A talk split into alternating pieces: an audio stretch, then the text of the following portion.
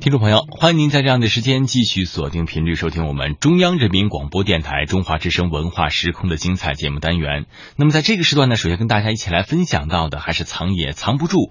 今天听到的是中国医改三千年。天地玄黄，宇宙洪荒，真相假象不过是清梦一场。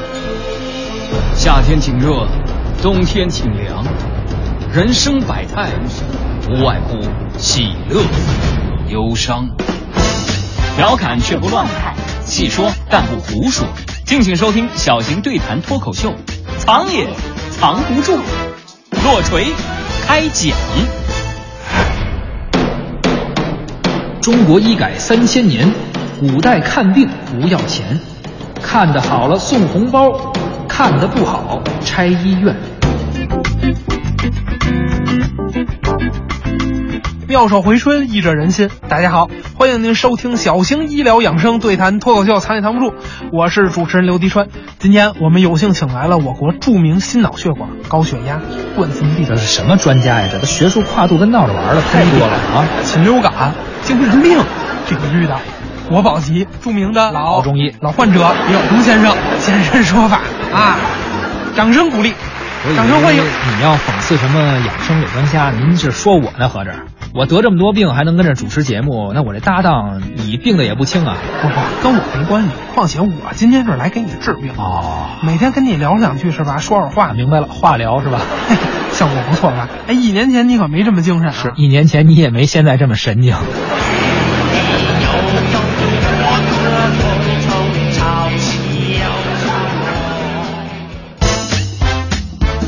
历史也是知识，观点也有笑点。扁鹊为啥是神医？大夫收红包还有理？中国何时有了全民医保？哪朝哪代的医疗事故靠第三方认证？这个中国医改三千年，医患纠纷事故多，藏也藏不住。聊聊古往今来医院内外名人和暗示。言归正传啊，上一期我跟刘立川合计了一下，我们决定这期开始聊聊当代人关注度非常高的几件事儿：医疗、住房和教育。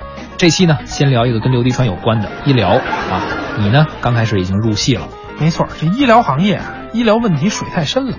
你呀、了解我，我这个人贪生怕死，是啊，也不敢直接批评人家，顶对多拿你也就拿同行啊是开个玩笑。反正你们也不能真生气，毕竟你说咱关起门来还是一家。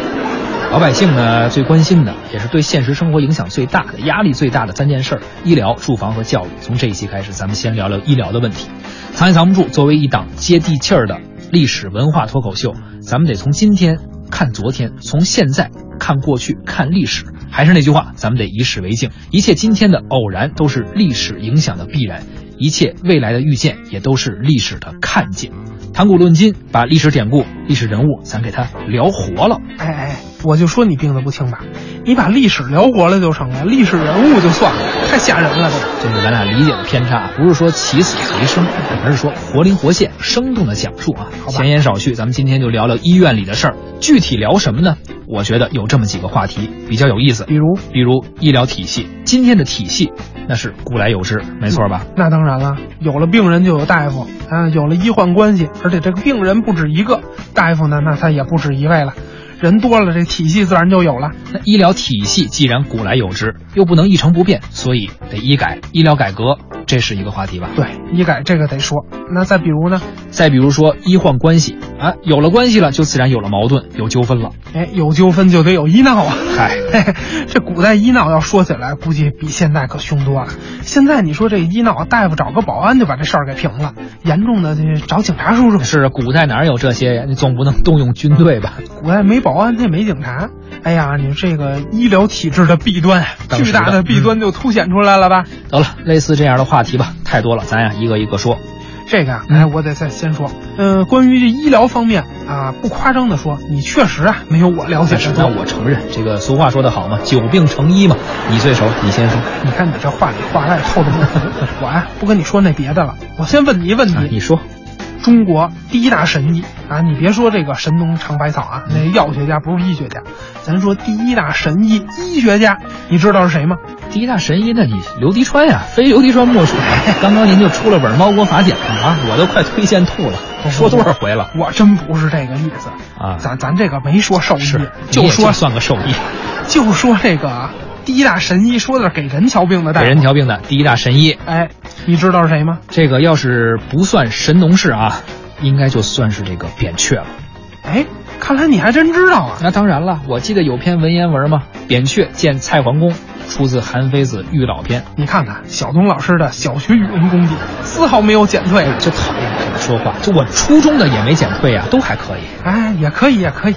那既然说到这儿，就背两句。这又到展示我这个才华的时候。你这，对你也就展示。哎，这个这个层面的才华，好好展示一下。扁鹊见蔡桓公，立有间。扁鹊曰：“君有疾在腠理，不治将恐深。”说啊，扁鹊见蔡桓公，站了一会儿，瞧了瞧。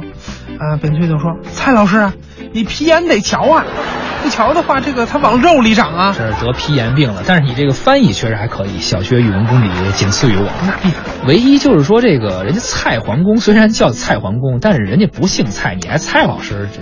你瞧，蔡桓公不姓蔡，那扁鹊姓扁吗？皇帝姓黄吗？炎帝姓炎吗？刘迪川姓刘吗？哎，这可以姓。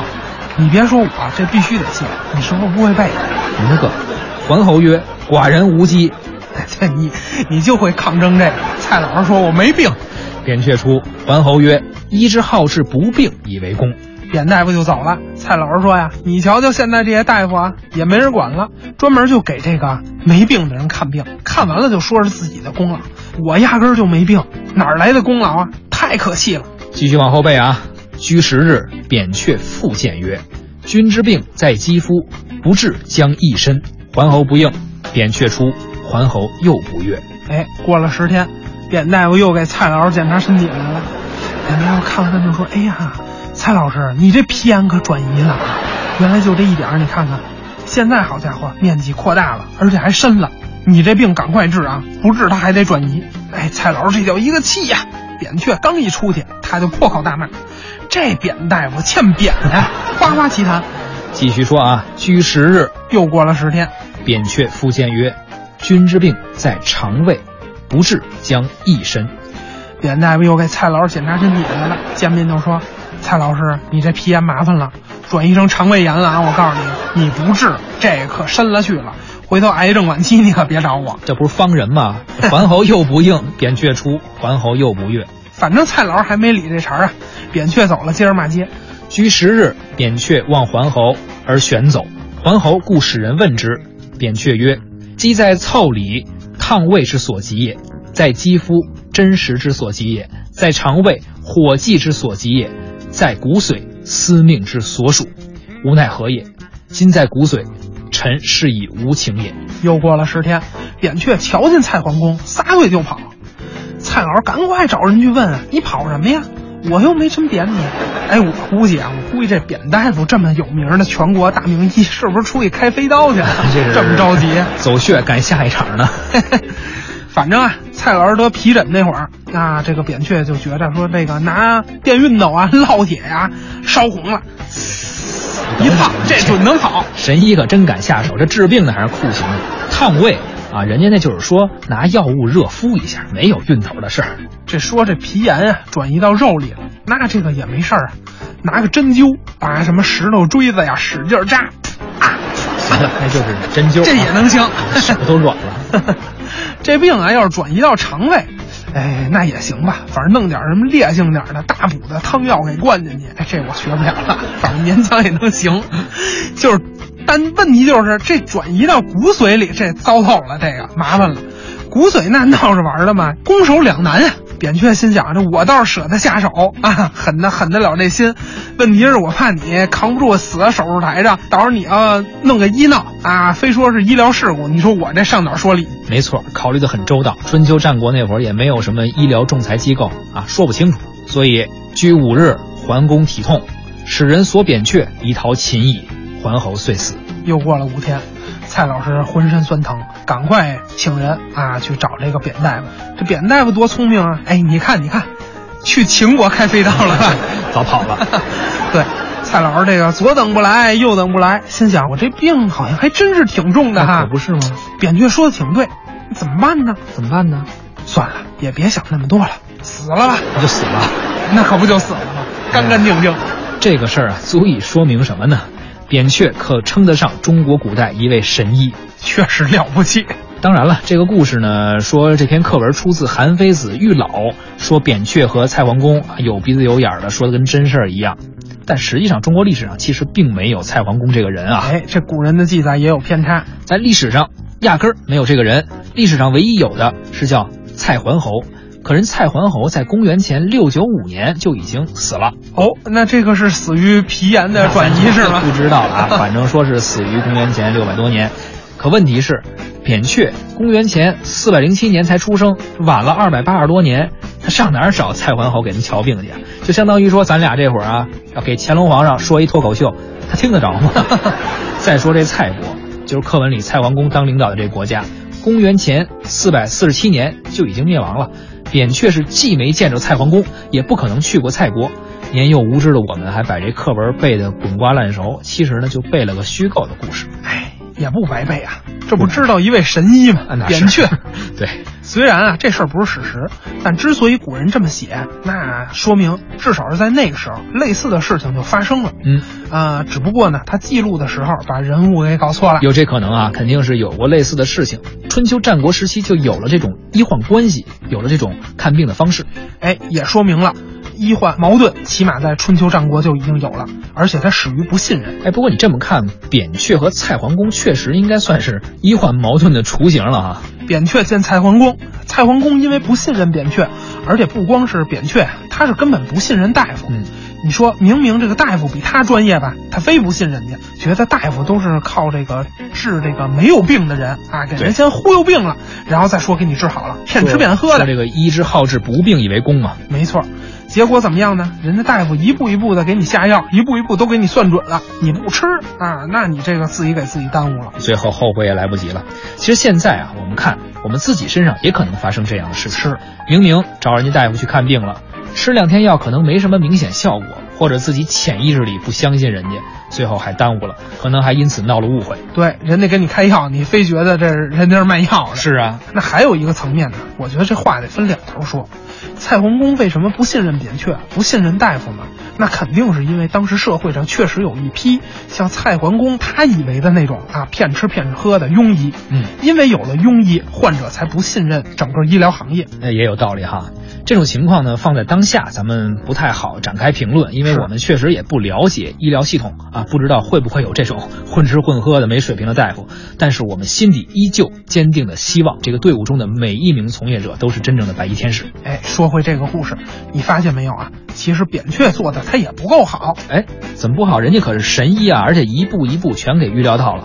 医术那是够神的，这医德吧，我觉得有待提高。嗯，你说你什么都懂，蔡桓公他一外行，他一患者，他什么都不懂啊。你不会把这个道理跟他讲清楚点吗？也是啊，应该再稍微耐心一点，跟人说清楚了。嗯，蔡桓公呢，其实也是身在福中不知福啊。话得两头说，你说人家扁鹊已经说的挺清楚了，你还让人怎样？就好比咱现在去医院看病，排几个小时的队。你进去没三分钟，大夫就给你看完了，你就出来了。你刚想问大夫一个问题，你这话还在胸腔里酝酿着呢，人家已经喊下一个号了。当然了，这大夫确实每天工作压力也很大，每天得看不少的病人，也很忙。可这个蔡桓公不一样吧？好歹这扁鹊可是专人问诊，他就知足吧。专人是专人啊，但为什么说他这个医德有待提高呢？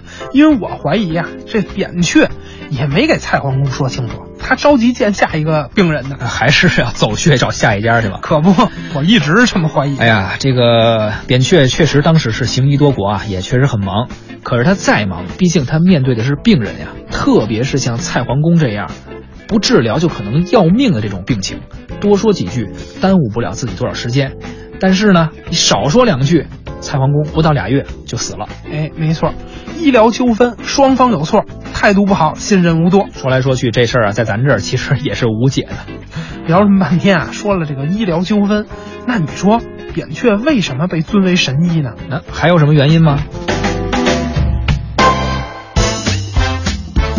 历史也是知识，观点也有笑点。扁鹊为啥是神医？大夫收红包还有理。中国何时有了全民医保？哪朝哪代的医疗事故靠第三方认证？这个中国医改三千年，医患纠纷事故多，藏也藏不住。聊聊古往今来医院内外名人和暗事。这个扁鹊为啥被尊为神医呢？嗯呃，要是搁一般的什么科学史啊、医学史啊，这肯定得说扁鹊是奠定了中医学切脉诊断的这个方法、啊，开创了中切嘛，对，开创了中医呃学的先河。就凭这个研究成果，那凭个神医的职称，绝对是绰绰有余。对，但是啊，望闻问切这事儿，我觉得咱俩不能聊，咱藏也藏不住，哪儿能聊这个？这都是养生大课堂那期节目说的，给别人留些机会啊 对，我们得从另一个角度看，为啥扁鹊是神医呢？啊，特别是为什么现在大夫如此虔诚的尊敬扁鹊，而且都是膜拜着呀？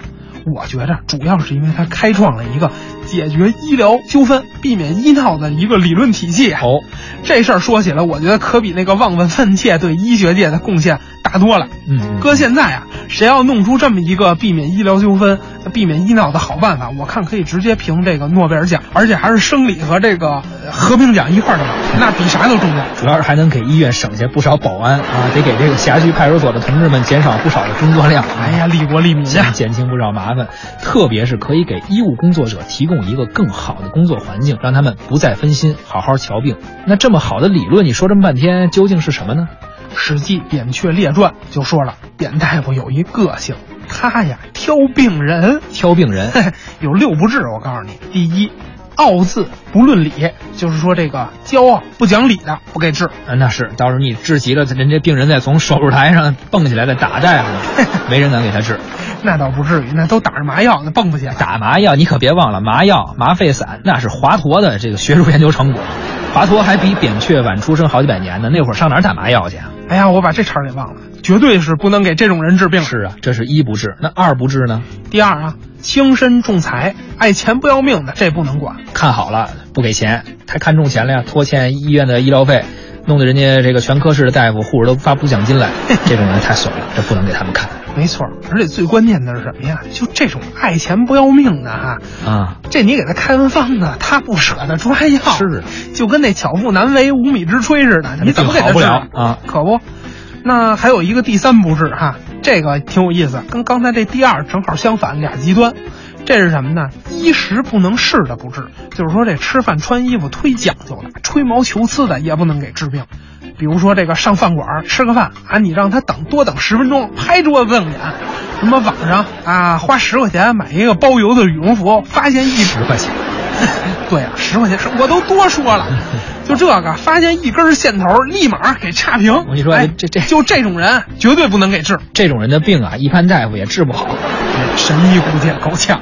接着说第四不治啊，阴阳病，脏器不定，这个啊就是医学本身的问题了，就是说这个人的体内啊气血混乱，脏腑功能啊严重衰竭，搁现在就说什么癌症晚期啊，很严重了啊类似这种归临终关怀款的这个，在扁鹊看来就别治了，治也治不好，这个病人还活受罪。哎，扁鹊这一点其实可能是从患者自身出发的一个考虑哈。这些病呢，可能在当时的医学水平下已经无法攻克了，继续治下去也是徒劳。特别是对于一些物质条件一般的患者来说，掏空家底儿啊，负债累累，最后还是徒劳无果。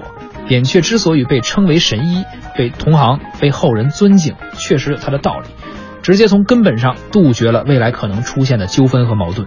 哎，你别急着总结啊，这还有五六不治。赶紧说，五不治是什么呢？行营不能服药的不给治，就是说这人要虚弱的跟个纸片儿似的，这个也不能给治了，因为这也治不好，跟刚才那一样啊，也是活受罪，还花冤枉钱。耽误功夫哎啊！得赶紧，最后一种，第六种，第六种就是信巫不信医的别治。哎，比如说有这么一位，哎，想要孩子，好一边找大夫治不孕不育，一边饶世界的烧香啊，拜送子观音。回头你说真要有了孩子，他说是这个观音显灵；要是没怀上吧，他说这个大夫笨蛋骗钱财。感情您是这个不敢骂观音，不敢拆庙，怕这个天打雷劈遭报应。得了，这个看医院好欺负是吧？砸医院打大夫，这顶多顶多说拘留几天，加上这医院一般都怕事儿，弄好了，好家伙还赔他个几万块钱的，就这样的，你说你给他瞧病，这菩萨都没这么宽的心吧？你要这么说呀，现在这大夫真是不容易，甭管什么样的病人他来了，您都不敢给他轰出去。看好病是应该的，看不好还随时可能面临着威胁。大部分医生收入也不算很高，也不敢收红包。哎，对了，我又无知了，现在这大夫能收红包吗？哎，你不是无知啊，你这处心积虑这么敏感的话题，当今医疗行业最尴尬的潜规则，你都敢拿出来啊？你忘了咱们这节目的名字了吗？藏也藏不住啊，咱就得给他都说出来，不聊点这劲爆的，能有收听率吗？哎呀，咱一直这么聊，好像这收听率也没多少啊。谁告诉你的？今天就是一个转折点，我告诉你啊，赶紧开聊。好吧，好吧，反正你要是豁出去了，我也就敢陪着。必须的。哎，你就不怕整个医疗行业封杀你？以后你说到哪儿一看病，人家大夫一看，患者名字李晓东，滚滚滚，轰出去！不能够啊，医者仁心。况且我们这是一档历史文化类节目，咱要聊呢，咱还是从古代聊起。咱说古代，大夫给看病，你说你给大夫红包，其实那是规矩。哎，还是怂了呀？咱不不跟当代惹着麻烦啊。那古代怎么讲？说古代，古代这红包呢，其实是大夫的合理收入。你想啊，大夫治病得收钱吧？那当然了。可是古代这个医疗服务与医疗这个药品价格没有统一的标准，那收什么钱？它不都是红包吗？那这不能算红包，最多应该算是劳务费啊。好，咱就不说民间，咱说皇宫里的事儿。御医都知道吧？对，那是给皇上家看病的大夫啊。这御医可都是拿着国家的俸禄的。当然了，皇上得给他们开工资啊。但是呢，这俸禄其实也并不太高，充其量呢就是个底薪，根本不够他们花的。御医们还得找其他的办法贴补家用，什么奖金呀、饭补啊、年终奖啊之类的呀。实际上呢，也就算是红包了。嗯，还有此事？这不是我说的啊，有记载，《大唐新语》里边就记载了武则天给一个叫秦明鹤的名医塞红包的故事。看来这个武则天也是发红包啊！哎呀，那可不是嘛。话说武则天的丈夫啊，当然是第二任了，啊、就是她第一任丈夫的儿子唐太宗李世民之子唐高宗李治。真够乱的。李治啊，当时就是感觉自己有点头疼，而且这眼睛呢看东西费劲，找了不少的名医，想了很多的办法，都是治不好。后来这个御医秦明鹤就来了，出了个主意，很简单，就给他放血。好家伙，这秦明鹤是罗马人吧，顺着丝绸之路跑到唐朝的胡人啊，这不都是西洋土郎中的路子吗？这路子太野了，这个你别看野啊，但是管用。用完这招，确实头就不疼了呀。武则天一高兴。给包一大红包吧！收红包这事儿还被记在了史书里边，还能传为美谈。你瞧这古代的名医，谁的红包多，光荣；你搁现在那就是丑闻，那必然呀，还得吊销行医资格。所以说呢，古代收红包是医生的本分，至于收多收少，也没有什么统一的标准。有钱的多给，没钱的呢少给，是个意思。真正的穷人如果碰见好大夫了，他没钱给医生，所以呢，这好医生的话给他们免费看病。这种现象也是有的，不光看病还送药。当然了，估计这这么好的大夫可能当时也不多啊。是，毕竟这个大夫啊不是专业搞慈善，也是靠手艺、靠医术吃饭。没错，所以古代呢，但凡是当世名医啊，除了那种特别有名的、历史上都能够叫得出名的名医以外，大多数这些医生收费还是很高的。当时呢，普通老百姓有个小病小灾的呢，请不起医生啊，只能自己想办法，按照坊间流传的一些经验呀，老人传下来一些土办法就给治好了。难怪过去有那么多偏方，合着都是一代一代人的老百姓的这个智慧的结晶啊！是，请不起大夫就自己给自己看呗。久病成医嘛。古时候呢，这个医疗体系并不发达，老百姓没钱请好大夫，只能自己想办法。因为好大夫啊，或者说名医的价码确实非常高。医患纠纷、医患的矛盾、医生的红包，这些啊，古代都有。下面咱是不是聊聊医改的问题了？毕竟制度才是道德的保障。行，那就说说医改。不过这医改从哪儿说起呢？当然得从咱们老百姓最关心的全民医保说起了。历史也是知识，观点也有笑点。扁鹊为啥是神医？大夫收红包还有理？中国何时有了全民医保？哪朝哪代的医疗事故靠第三方认证？这个中国医改三千年，医患纠纷事故多，藏也藏不住。聊聊古往今来医院内外名人和暗事。要说医改啊，首先得说说医疗机构的这个机关的建立问题。我们国家最早设立这类机关是从西汉的时候，那时候太常和少府属下都设有太医令和太医丞，太医令掌管医疗之法，太医丞是太医令的助手。这个医生我们都知道了，很早就有了，扁鹊就是。但最早的医院和这个管理机关，大概就是这两个了。东汉的时候啊，太医令和太医丞的这个机关内部有了一些编制的变化，而且下属的机构也有一些变化，但是这些变化都不是特别大，那咱就不说了。直到什么时候呢？隋唐时期开始有了大变化。隋唐太医令的这个机构被改成了太医署，他已经不光负责皇家和百官啊，不光为这些人提供最权威的医疗解决方案了，而且还是国家公共卫生和医疗主管机构。就相当于咱们今天的卫计委，就是这么个关系。到了宋朝啊，北宋又发生变化了。北宋啊，对于老百姓而言，应该是中国古代最幸福的王朝了。这北宋实行全民医保，全免费的公共医疗啊。虽然这医疗条件比现在来说那是差挺远的，因为您要生病，也就是吃点草药什么的。不过在古代，只要是这个公立医院看病吃药，那都不花钱。当然了，您要想找名医，您自费，这国家管不着。今天也一样嘛，就跟您说去私立医院生孩子一个道理。是有钱的人生个孩子花个三五十万也不是事儿啊。宋朝人也有钱，我估计啊，但凡是宋朝的中产阶级，看病也没有上公立医院排队去的。哎，你说对了，宋朝的时候啊。这个太医署又改名了，国家很重视全民医保的问题，把太医署给拆分成了三个平行的评级机构。嗯，是什么呢？太医局、翰林医官院和御医院。这一听名字咱就知道了啊，相当于是国家卫生部、大宋医学院还有大宋皇家医院。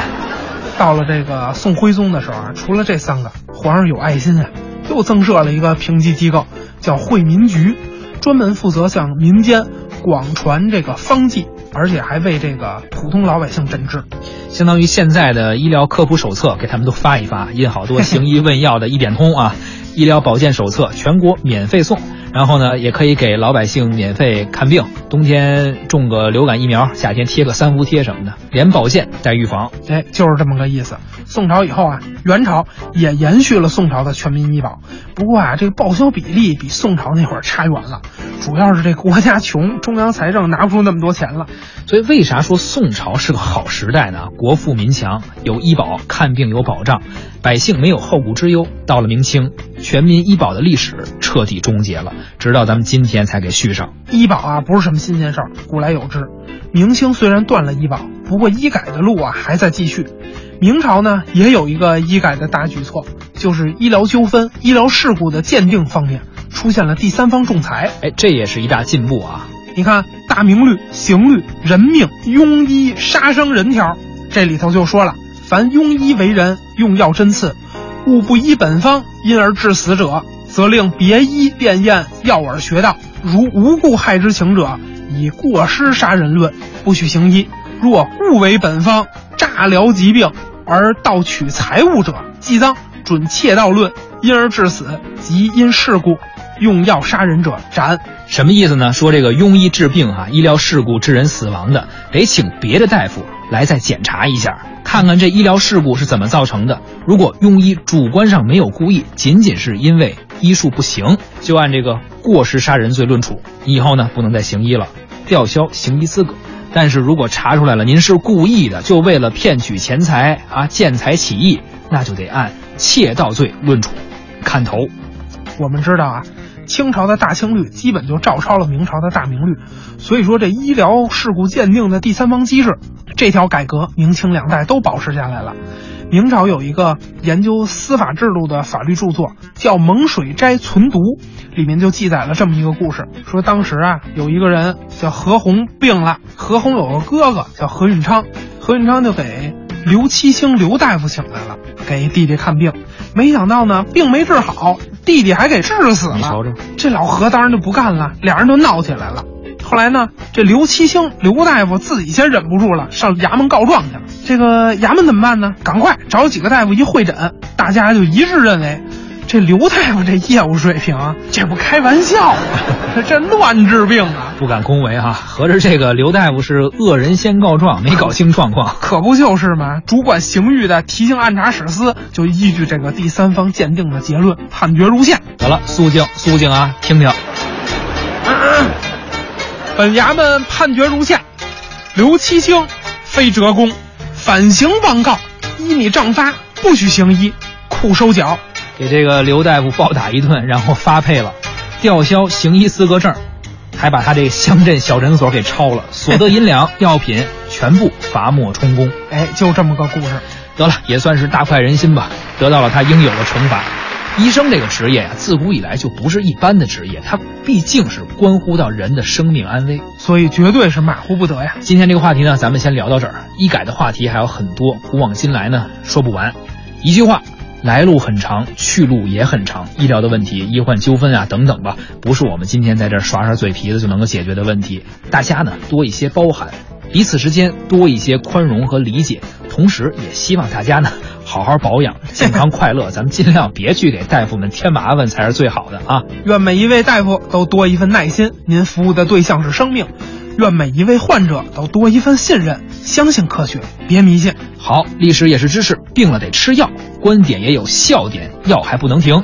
关注微信公众号“藏也藏不住”，获取更多精彩内容。咱们下期再会。再会。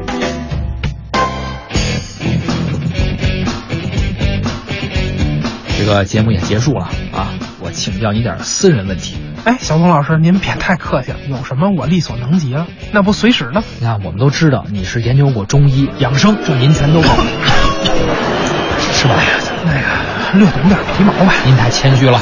哎，您您客气，我就是想问问什么呢？我呀就想活的时间再长一点，怎么能活长点？你还想长寿？谁不想啊？这听众朋友们也都想，您给出出招。